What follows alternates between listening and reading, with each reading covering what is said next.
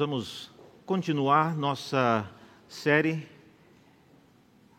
no mundo de Moisés e o modo como Deus usou aquele homem para demonstrar o interesse que Deus tinha no mundo em que Moisés viveu. E já temos visto várias coisas que nos fazem pensar que o mundo em que Moisés viveu tem muito a ver com o nosso mundo. E essa é a razão porque temos trabalhado é, com essa temática, né? Deus amou o mundo de Moisés. E a razão por que nós falamos isso é porque queremos que todos nós entendamos a mesma coisa. Deus também ama o mundo em que nós vivemos. Hoje nós vamos ler no capítulo 34 de Êxodo. Ah, se você tem o seu guia de pregações, Hoje, na página 69, tem as instruções, as perguntas para se preparar antes e depois da mensagem. Então, faça isso. É, Êxodo 34.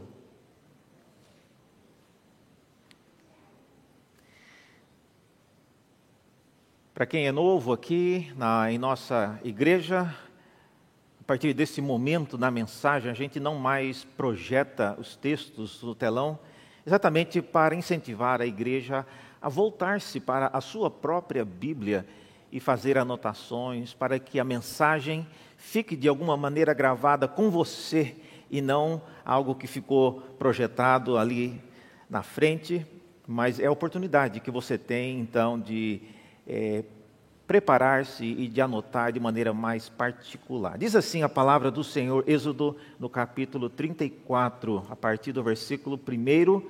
Então o Senhor disse a Moisés: Corte duas tábuas de pedra, como as primeiras, e eu escreverei nelas as mesmas palavras que estavam nas primeiras tábuas, que você quebrou.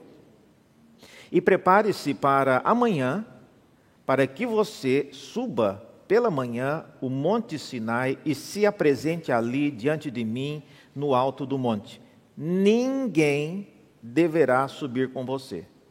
Ninguém deverá aparecer em todo o monte, nem ainda ovelhas nem gado devem ser apresentados diante dele.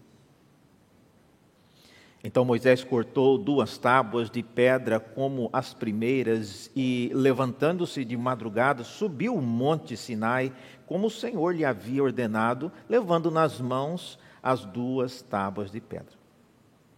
E, e o Senhor desceu na nuvem e esteve ali junto de Moisés e proclamou o nome do Senhor. E o Senhor passou diante de Moisés e proclamou: Senhor, o Senhor Deus compassivo e bondoso, tardio em irar-se e grande em misericórdia e fidelidade, que guarda a misericórdia em mil gerações, que perdoa a maldade, a transgressão e o pecado, ainda que não inocente o culpado e visita a iniquidade dos pais nos filhos e nos filhos dos filhos até a terceira e quarta geração. Imediatamente Moisés curvou-se para a terra, adorou o Senhor e disse: Senhor, se agora alcancei favor diante de ti, continua no meio de nós, porque este povo é teimoso. Perdoa a nossa iniquidade e o nosso pecado e toma-nos por tua herança. Até aqui a palavra do nosso Deus. Vamos orar. Abra, Deus, Senhor, nossos olhos para enxergarmos, entendermos e obedecermos a tua palavra.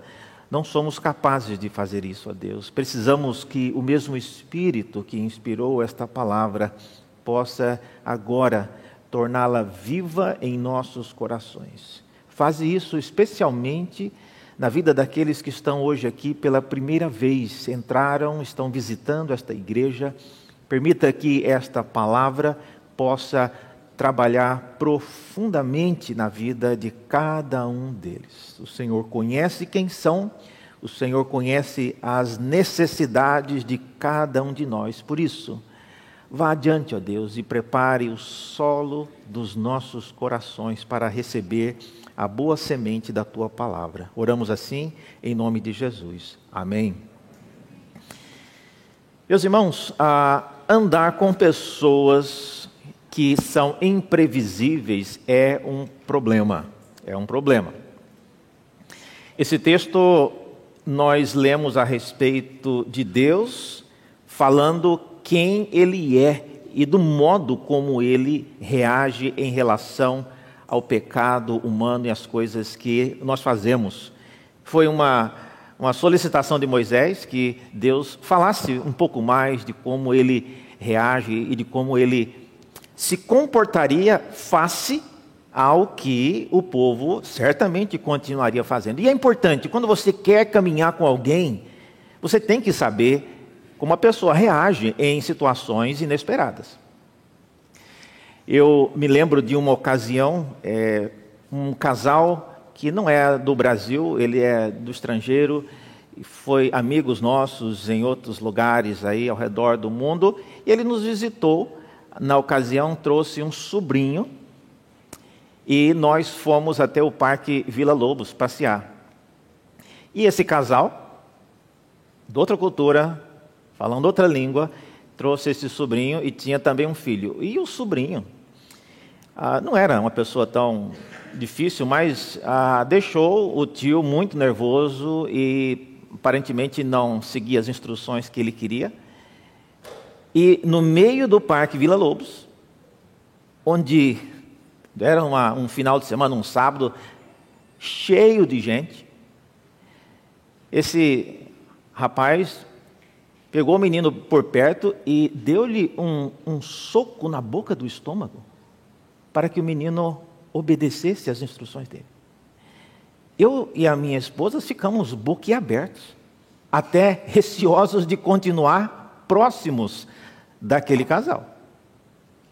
Até olhamos ao lado para ver se não tinha alguém, algum policial, alguma coisa, e, nós tivemos que eh, tomar uma decisão séria a respeito daquilo, exatamente porque se você não sabe como algumas pessoas reagirão diante de um ato eh, de desobediência ou de teimosia de um filho ou de qualquer pessoa ao redor, eh, você fará opções de talvez não andar mais perto daquela pessoa. Não, eu não era, não ando mais junto com fulano, porque ele é uma pessoa explosiva, é uma pessoa que tem reações, às vezes, tempestivas demais e eu não consigo prever o que, é que pode acontecer. Então, para me proteger, para não me envolver com aquilo que ele vai causar, eu não quero caminhar junto com ele.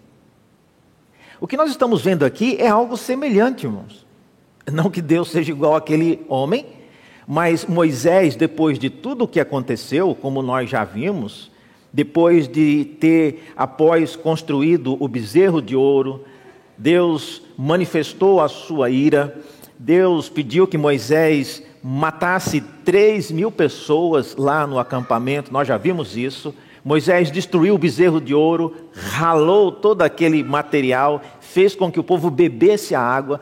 Depois disso, o Senhor ainda visitou o povo com uma praga e depois disso, o Senhor ainda disse que não mais andaria no meio do povo. Então, Moisés, que é o líder, Moisés, que é a pessoa que está guiando o povo, ele precisa saber como é que Deus vai agir daqui para frente. Porque se toda vez que o povo cometer algum tipo de infração como essa, Deus sair do controle, começar a matar todo mundo, começar a pedir que façam coisas às vezes inesperadas, Moisés vai ter uma dificuldade enorme de conduzir o povo.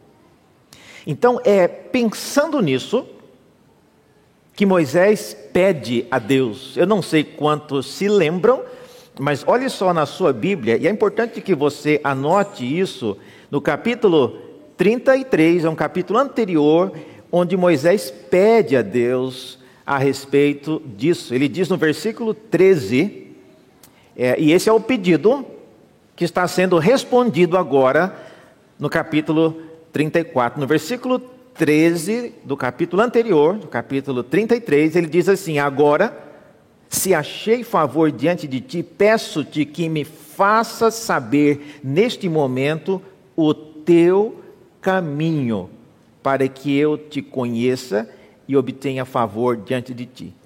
Então, esse pedido de Moisés para que eu te conheça, conheça os teus caminhos, é um pedido de Moisés nesse sentido. Eu preciso, Senhor, se eu for para continuar guiando o teu povo, eu, eu, tenho que saber o que, que o Senhor vai fazer, pelo menos saber um pouco de como é o modo, qual é a lógica por trás daquilo que o Senhor faz. Do contrário, eu até mesmo eu posso acabar sendo é, punido pelas reações que eu vou ter. Então Moisés faz esse pedido. E quando Moisés pede para conhecer os caminhos, ele quer saber como Deus agirá dali para frente. E é exatamente, irmãos, nesse ponto que o texto começa com, ah, ele conecta com a nossa realidade. Eu diria, eu e você precisamos saber, precisamos conhecer mais a respeito de Deus. É, não é só para ficar respondendo perguntas teológicas, não é só para ficar explicando temas e dificuldades da Bíblia, não, é para saber como aquilo que Deus é, como aquilo que Deus é, se descreve afeta diretamente a minha e a sua vida. Às vezes eu observo pessoas que tomam decisões de forma particular, de forma às vezes privada, e já calculam o dano mais ou menos. Eu sei que se eu fizer isso, eu vou receber esse tipo de punição. É, da igreja, mas, mas eu acho que eu vou conseguir conviver com isso, é, eu, eu acho que dá para aguentar. Gente, nós não podemos jamais calcular a nossa margem de, de danos diante de Deus, porque nós não podemos e não conhecemos exatamente ah, o que Deus pode fazer. O que Moisés vai ouvir aqui é uma rápida descrição daquilo que Deus ele pode fazer daqui para frente. Então, esse é o ponto que nós vamos começar então. O que, é que Moisés precisa saber? Que é que Moisés precisa saber para continuar sendo aí, a, continuar a sua missão de mediador? Esse é o ponto. Então, é, é esta a razão que vai dar início ao que Deus vai falar aí. Ah, o que é que Moisés precisa saber? A semelhança desse amigo meu que foi no parque, se ele tivesse chegado para mim olha, Daniel, precisa, precisa saber de uma coisa, se o meu sobrinho me desobedecer lá no parque, eu vou lhe dar um soco na boca do estômago. Eu disse, então vá sozinho para o parque, eu não vou com você. Veja, o que Deus está fazendo é, de, de igual forma, preparando Moisés para o cenário que ele vai enfrentar pela frente. Então, aí estão algumas coisas que eu selecionei que Deus, a partir desta mensagem, dessa, desse texto, ele deixa Moisés sabendo o que é que vai acontecer. Primeira coisa, Moisés precisa saber, segundo o texto que lemos aí, que Deus é compassivo e bondoso. Deus é compassivo e bondoso. Essa é a primeira frase que aparece aí no versículo 6, vocês viram? Quando o Senhor passa na frente de Moisés, ele inicia a sua fala, ele inicia a sua explicação de quem ele é, dizendo isso: Senhor, Senhor, Deus compassivo e bondoso.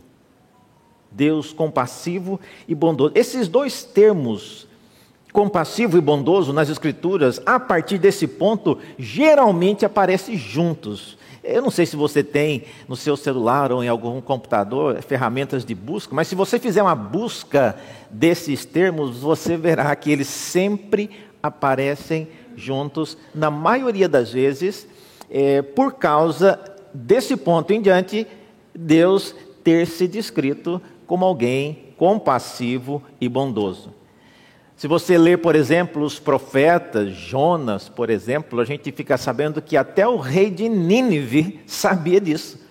O rei de Nínive, após ouvir a mensagem de Jonas, ele cita esse pedaço aqui, dizendo: gente, vamos nos arrepender, porque esse Deus de Israel, ele é compassivo e bondoso. Quem sabe ele volte atrás e não nos faça sofrer todas essas calamidades que esse profeta está dizendo. Então, essa é uma característica importante de Deus. E, e em face de tudo o que aconteceu no dia em que Moisés desceu do monte e quebrou as tábuas e matou três mil, e a ira de Deus, em face de tudo isso, é importante que nós saibamos que Deus não é um Deus vingativo. Deus não é um Deus de capricho, não é um Deus mau. Em outras palavras, as coisas que aconteceram naquele dia não devem ser usadas para definir o perfil de quem Deus é.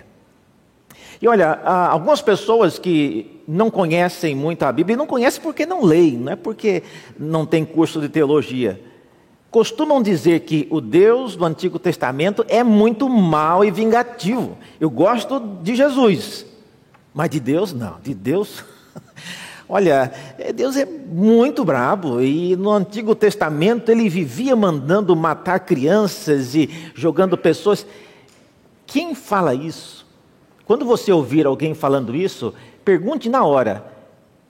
Me fale duas ocasiões onde Deus mandou matar crianças.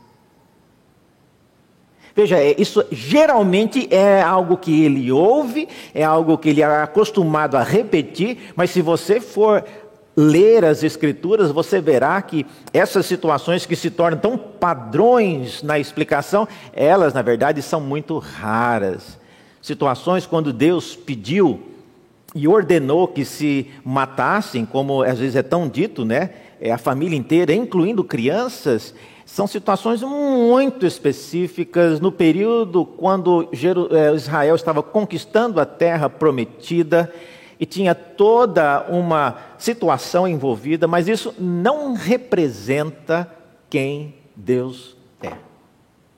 Então, Moisés, olha para mim. Você quer saber quem eu sou? Você está aí tremendo nas bases porque eu mandei matar três mil? Olha, anota uma coisa na sua caderneta. Eu sou um Deus compassivo e bondoso. E olha, compaixão, a, expressão compassivo, né, em hebraico, ela remete para isso, embora o português não apareça, mas compaixão tem sido comumente e corretamente definido como não dar aquilo que uma pessoa merece. E nesse sentido, desde, desde os dias em que o povo saiu do Egito, meus irmãos, o povo merecia muitas coisas, exceto a bondade e a compaixão de Deus. Desde que o povo, eh, por exemplo, começou a caminhar e receber direto dos céus um maná, recebia as codornizes e eles de igual modo continuavam teimosos e é, relutantes em confiar na providência de Deus. Deus já tinha razões suficientes para não mais demonstrar compaixão com aquele povo. Mas a compaixão de Deus deve deixar, lembre-se disso, a compaixão de Deus deve deixar na nossa mente uma mensagem gravada de que Ele não nos trata segundo merecemos, mas Ele nos trata sempre melhor do que nós merecemos. Esse é o impacto que a bondade, a compaixão de Deus nos dá. Olha, nós como filhos e que somos, especialmente, estou vendo muitas crianças aqui, algumas crianças convivendo com os pais ou quem é criado com um avô e alguma coisa assim, as crianças aprendem muito rápido qual dos pais, ou o pai ou a mãe, é mais propenso a pegar logo o menino para dar umas palmadas. Então a criança aprende isso logo, lógico, essa é vantagem para ele. Então eles sabem, se o pai não tem tem isso de paciência, mas a mãe deixa. Então ele vai fazer a arte perto de quem? É lógico, é perto do pai. Então a compaixão, ou seja, não dar aquilo que a pessoa merece, pode criar em nós essa falsa expectativa de que Deus está fazendo vistas grossas. Mas isso não é verdade. É por isso que, ao lado da palavra compaixão, vem a palavra bondade. Deus é compassivo e bondoso. E a bondade é o que explica a razão por que Deus tolera a nossa teimosia, a nossa desobediência e o nosso pecado. É por causa da bondade. E aqueles, como eu já disse, que descrevem o Antigo Testamento como um Deus severo e vingativo, é, eles não construíram essa imagem com base no que encontramos nas Escrituras. Veja, a, a mistura entre compaixão e bondade precisam caminhar juntas? Não, não precisam. Deus bastaria ser compassivo, não nos dando aquilo que merecemos, e já seria ótimo. Mas além de compassivo, ele também é bondoso. E o exemplo disso é em vários momentos na história de Israel, Deus ter agido com bondade. Olha, se você não percebeu isso ainda, muitos de nós, incluindo eu, às vezes agimos de forma que nós sabemos é contrária à vontade de Deus e nós corremos o risco. Eu vou caminhar, eu ainda vou prosseguir nesse ato que eu sei que está errado, porque eu sei que o meu Deus é bondoso e ele é costumeiro da parte dele não agir de maneira imediata, punindo os meus pecados. Irmãos, esse é um caminho perigosíssimo. Nós vamos ver isso já já. Mas Deus diz que Ele é, de fato, um Deus bondoso. Especialmente para nós que temos filhos adultos, às vezes vemos nossos filhos tomando direções, tomando atitudes, fazendo escolhas que nós sabemos desagradam a Deus. E o que é que nós pedimos a Deus? Senhor, tenha misericórdia, tenha misericórdia. Eu não tenho mais o que falar para esse meu filho, para essa minha filha. Eu não tenho mais como convencê-lo, mas eu sei que o Senhor é um Deus bondoso. Ele, meu filho, não merece e devia ser punido. Mas eu, como mãe, eu, como pai, peço que o Senhor tenha misericórdia e não trate-os conforme eles merecem. Esse é um exemplo, e Deus faz isso. Deus faz isso, permitindo que os nossos filhos tenham vida, tenham saúde, trabalhem estudem, enquanto fazem muitas coisas que desagradam a Deus e que por estas razões deveriam ser punidos e castigados para que não continuem nesses caminhos. Mas Deus é bondoso. Isso, disso vocês podem ter certeza. Então, essa é a primeira coisa que Moisés precisa saber. Moisés, calma, fique calmo, não se desespere. Tá certo que 3 mil pessoas morreram, tá certo que eu disse que não vou mais andar no meio do povo, tá certo que eu mandei uma praga contra o povo, tudo bem, mas não se desespere. Eu sou um Deus bondoso. Você entendeu isso, Moisés? Então, calme, vamos caminhar juntos. Segunda coisa que Moisés precisa entender, além de saber que Deus é bondoso, é que Deus ele é tardio em irar-se. Deus é tardio em irar-se. Veja na sua Bíblia, olha só como o texto é apresentado nos versículos 6 e 7. Ele diz que, depois de dizer que é um Deus compassivo e bondoso, ele caminha dizendo: Eu também sou tardio em irar-se, grande em misericórdia e fidelidade.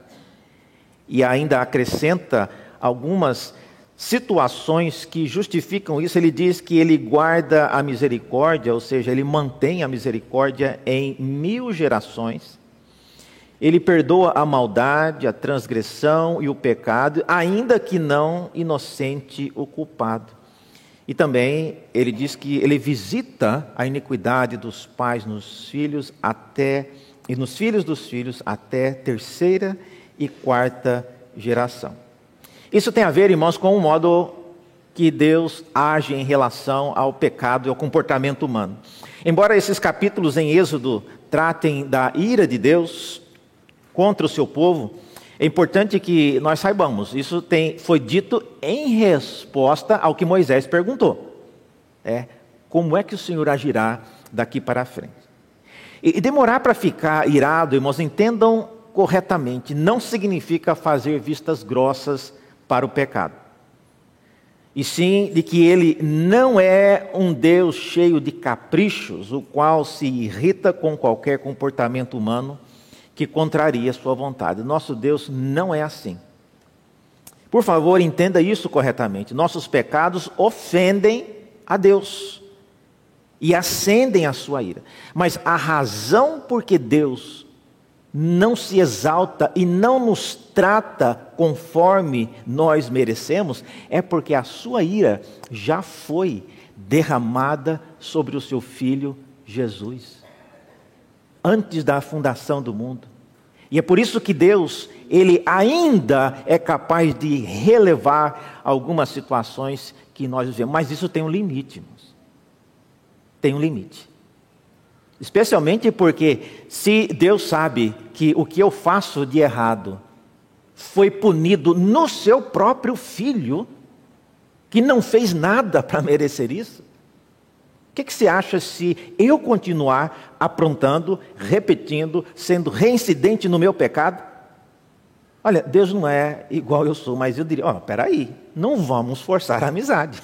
Eu sei que o meu filho foi punido pelo que você fez, mas olhe, considere isso mais seriamente, não foi brincadeira, não. Eu não fingi que estava punindo o meu filho Jesus, não, ele recebeu a ira por causa do seu pecado. Então, vá com calma, procure, empenhe-se em andar de maneira correta diante de mim. Veja, algumas coisas então que impedem, pelo menos três coisas aqui que trabalham juntas para fazer com que a ira de Deus ela seja é, protelada, para que a ira se tarde. Primeira coisa, no versículo 7, é dito que Deus ele guarda a misericórdia. Esse é o primeiro ponto. Se você puder sublinhar essa expressão aí, guarda. Guardar a misericórdia significa se manter misericordioso. Essa é a primeira coisa que ele faz. Porque se Deus logo já acessasse a, a sua ira, visitar a iniquidade dos pais nos filhos, pronto, aí não ia demorar muito tempo. Mas é dito aqui que Deus, ele se mantém misericordioso. E vocês viram quanto tempo? Ele se mantém misericordioso, ele, se, ele guarda a sua misericórdia até mil gerações. Você sabe quanto tempo é isso, gente? Uma geração nos moldes do Antigo Testamento, provavelmente 40 anos. Por que, que eu sei disso? Porque quando Deus disse que o povo de Israel iria passar uma geração no deserto, eles passaram 40 anos. Então, uma geração não é a idade de uma pessoa, não, de 80 anos, não. Uma geração, provavelmente 40 anos. Se for isso, mil gerações são 40 mil anos. Isso significa que se Deus não amou mais ninguém depois de Abraão, ainda não completou 40 mil anos. Então você está no crédito de Abraão ainda. Mas certamente ele amou mais alguém de lá para cá. Mas isso é uma maneira figurada de dizer que a misericórdia de Deus, ela é infinitamente maior. 40 mil anos é apenas uma maneira figurada. Mas a primeira coisa que faz a ira de Deus se retardar é isso, porque a, a proporção, a equação, a lógica que Deus usa potencializa muito mais a misericórdia. Segunda coisa, no, versículo 7 ainda, é dito que Deus perdoa pecado. Vocês viram aí? Ele, ele fala claramente no, no versículo 7 que ele guarda a misericórdia, mas ele perdoa a maldade, a transgressão e o pecado. Então, se há perdão, essa é a razão porque Deus não continua irado e pronto para nos castigar. Perdão, meus irmãos, é resultado não de nós termos é, prometido para Deus, que olha, eu prometo que não vou fazer mais isso. Deus sabe que nós não vamos dar conta de cumprir o que a gente promete. Vocês lembram do que o povo disse? Tudo o que o Senhor falou, faremos. No dia seguinte estavam lá construindo o bezerro de ouro. Então, Deus não nos perdoa por causa do que nós prometemos ou do que nós não prometemos. Deus nos perdoa por causa do que o seu filho Jesus fez e intercedeu por nós. Essa é a razão. Então, perdoar pecados é o modo como Deus age. Terceira coisa ainda que retarda a, a ira de Deus é que ele, ah, diz o que ele visita a iniquidade. Ah, ele visita a iniquidade dos pais nos filhos até terceira e quarta geração. É bom entender isso aí. Essa expressão visitar a iniquidade dos pais nos filhos tem sido interpretada às vezes erroneamente em algumas igrejas como sendo o chamado a chamada maldição hereditária. Então, se o seu pai, a sua avó mexeu com algum tipo de coisas ocultas e que desagradava a Deus, você tem que ir fazer parte de uma de um culto de quebra de maldições, para que você consiga se livrar daquelas maldições que estão na sua família alojadas. E você nem sabia disso. Você ficou sabendo uma festa de aniversário que a sua mãe estava meio bêbada, ela acabou contando as coisas que você não sabia. Ah, não, não é assim, irmãos. Deus não age dessa forma. Então, o que é que significa isso? O que é que significa dizer que Deus visita a iniquidade dos pais nos filhos? Significa que Deus ele mantém um monitoramento muito próximo dos pecados que os pais cometem. Por exemplo, se Deus sabe que o pai é alguém que tem graves problemas na área de promiscuidade, adultério e, e coisas dessa natureza, Deus irá visitar e sondar de maneira pronta e direta se o filho está perpetuando aquele tipo de pecado. Se não estiver, tá? Deus segue abençoando. Mas Deus não vai deixar largado para que aquele pecado se perpetue geração após geração em uma família. Em outras palavras, Deus está dizendo, e Deus vai punir o filho para que ele saiba: olha, você viu no que deu a vida do seu pai. Você está disposto a caminhar no mesmo caminho? E a pessoa, o filho, pode dizer que não e pode mudar de vida. Se ele não mudar, Deus visita novamente agora o neto. Olha, você viu o que é que deu na vida do seu avô e na vida do seu pai. Você quer continuar agindo no mesmo caminho? Ah? Se o neto falar sim, quero. Ah? Terceira geração. Chega o bisneto, Deus fala: olha, você viu o que deu com seu bisavô, com seu avô e com seu pai. Olha a tragédia que aconteceu. Você tem certeza que você quer caminhar nesse caminho? Porque se tiver, está aqui a lista de coisas que você vai passar. Ah, o neto pode, é, ou não, né, voltar atrás. Mas, mas veja, e, e, se, e se o, o, bisneto não quiser? Não, eu vou continuar assim. Ah, na verdade, eu gostei do estilo de vida do meu bisavô, do meu avô e do meu pai. Bom, mesmo assim, o castigo de Deus nessas quatro gerações serviu de lição para outros. Aquela família pode continuar vivendo em pecado, mas Deus acabou ensinando a outros. Aí, veja, se Deus fosse continuar castigando, morrendo, matando todo mundo, olha, não sobraria ninguém hoje aqui para assistir esse sermão. Então Deus diz aqui, Moisés, calme, eu sou uma pessoa, eu sou um Deus reto, eu visito a iniquidade, dos pais nos filhos até terceira e quarta geração. Mas não vou fazer isso para sempre, não. A minha bondade vai até mil gerações. Isso, irmãos, nos leva então a pensarmos no nosso terceiro ponto aqui. Uma terceira coisa que Moisés precisa saber é que Deus, ele é um Deus glorioso, é um Deus glorioso. E eu quero caminhar para o fim. Não sei se vocês viram, nós já lemos em outra ocasião, mas quando Deus prepara Moisés para o que vai acontecer aqui, é, ele diz: olha só, na sua Bíblia mesmo, volte alguns versículos. Moisés pede que ele queria ver a glória de Deus, e no versículo 21 do capítulo anterior, do capítulo 33, Olha o que, que Deus diz aí, os preparativos para o que vai acontecer.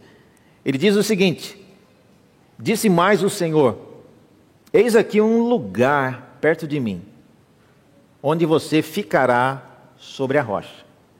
Então, Fica aí, Moisés. Cuidado para não cair. Né? Penhasco aqui é um lugar alto. Ah, fica aqui. Ah, é, quando a minha glória passar, eu porei você numa fenda. A fenda é uma abertura no meio da rocha. Então Deus já estava preparando ali o que ia acontecer. Moisés estaria na fenda, na rachadura de uma rocha e além disso, diz o texto que o Senhor Deus iria cobrir com a mão dele até que ele passasse. E quando eu é, quando eu tirar a mão, você me verá pelas costas, mas a minha face ninguém verá. Então, o que Moisés está vendo aqui, quando Deus fala essas coisas, é essa cena aqui. É Deus passando colocando a mão para que Moisés não ficasse né, olhando pela fresta, não, não é para olhar. A hora que eu passar, você vai me ver pelas costas. Por que, que eu estou falando tudo isso? Estou falando isso, irmãos, porque essa cena nos mostra que o nosso Deus, a, a glória de Deus, a visão da glória de Deus é sempre apenas um recorte, é uma parte. Embora Deus tenha falado todas essas coisas, não se veja no direito de achar que você já conhece Deus o suficiente, de que você já conhece Deus plenamente. Agora estou certo, eu vou agir, vou fazer as minhas coisas erradas, porque eu sei mais ou menos. Bom, são mil gerações, então não entre nessa matemática, meus irmãos. Isso aqui Deus disse em relação ao que estava acontecendo ali naquela, naquele momento em Êxodo não aposte, não ande de maneira pecaminosa, de maneira teimosa diante de Deus, calculando os danos e os prejuízos, nós não conhecemos Deus plenamente. Nem Moisés, que era chamado alguém, segundo o texto bíblico diz, alguém com quem Deus conversava face a face. Inclusive aqui eu não entendo por que, que Deus diz que na minha face você não vai ver. Eu vou passar, você vai ver só as minhas costas. Moisés podia dizer: Que é isso, Senhor? Nós já, nós já conversamos face a face. Mas pelo jeito, o que Deus está revelando para Moisés aqui é algo mais glorioso. Isso mostra então que, se você acha que você conhece Deus, olha, pense duas vezes. Nós conhecemos o que Ele quer nos falar. E não use isso para planejar e fazer coisas calculando os prejuízos daquilo que você faz. Conclusão. Como podemos concluir isso tudo que temos visto aqui? Olha, meus irmãos, é, conhecer quem Deus é produz paz na vida daqueles que andam nos caminhos dele mas às vezes produz também muita ansiedade na vida daqueles que não conhecem. E Deus pode, Deus pode, se Ele quiser, perdoar a nossa maldade, nossa transgressão e o nosso pecado. Mas Ele não inocenta o culpado. Isso significa que nós iremos sofrer as consequências daquilo que nós fazemos.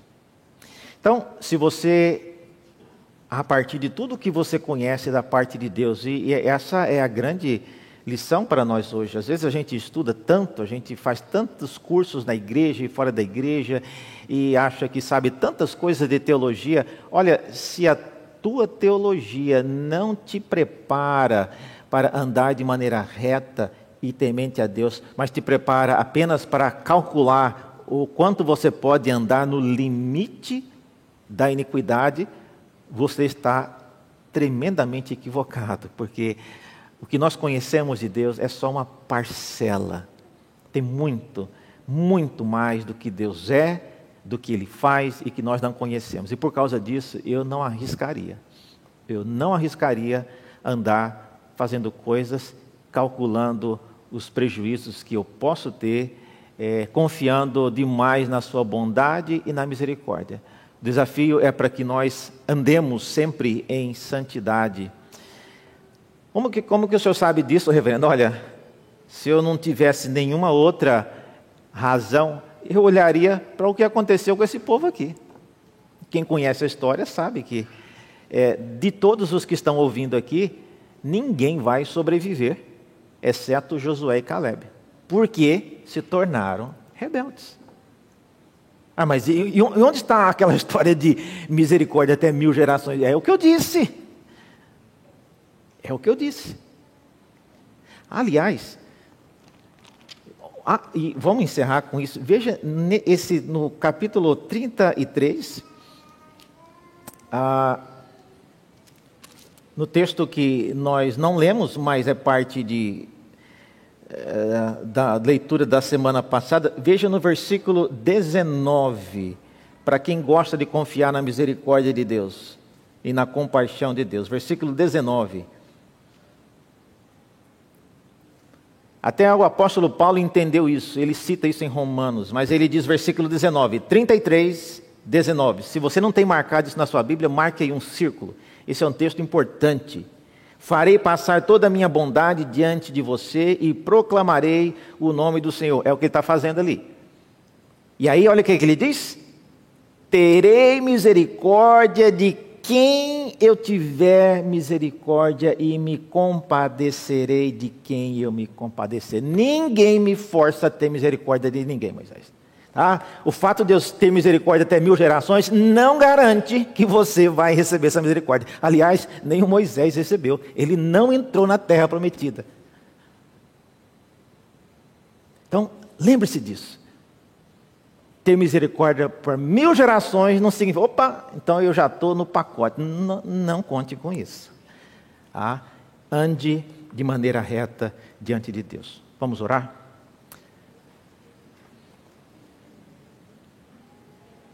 Senhor, obrigado pela tua palavra, pelo testemunho do teu servo, lembrando-nos daquilo que o Senhor disse a ele.